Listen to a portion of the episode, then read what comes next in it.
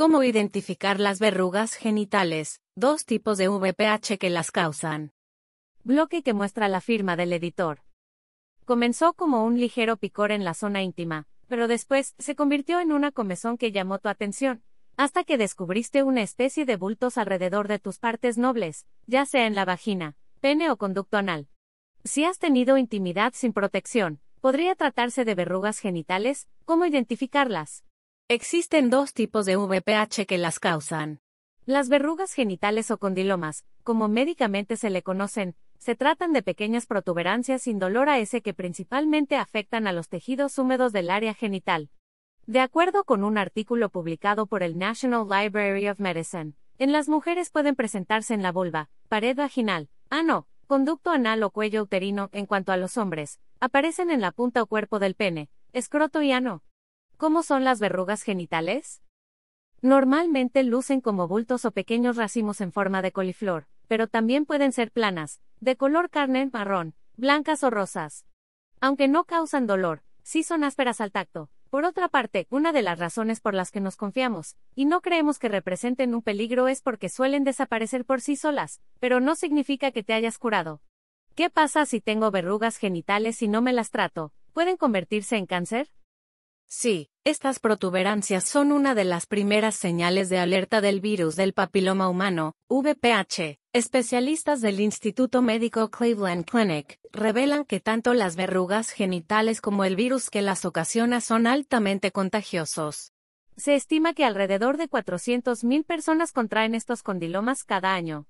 ¿Qué tipo de VPH causan verrugas genitales?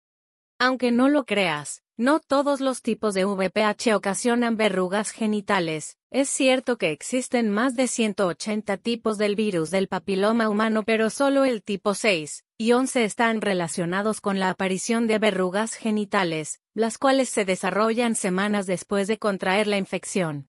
Información de la Biblioteca Nacional de Medicina de los Estados Unidos. Describe que en podrían tardar meses o años en aparecer porque se propagan a través del contacto piel a piel durante la intimidad sin necesidad de que haya una eyaculación, al tener relaciones sexuales vía anal o al realicar o recibir sexo oral, sobre todo si tu pareja VPH o verrugas genitales en la boca, labios o lengua.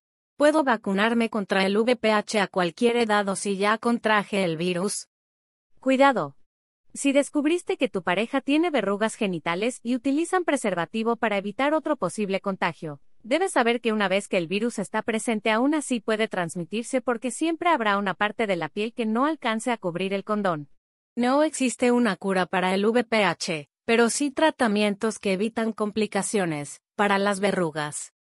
Electrocauterio. Crioterapia. Tratamiento láser. LED.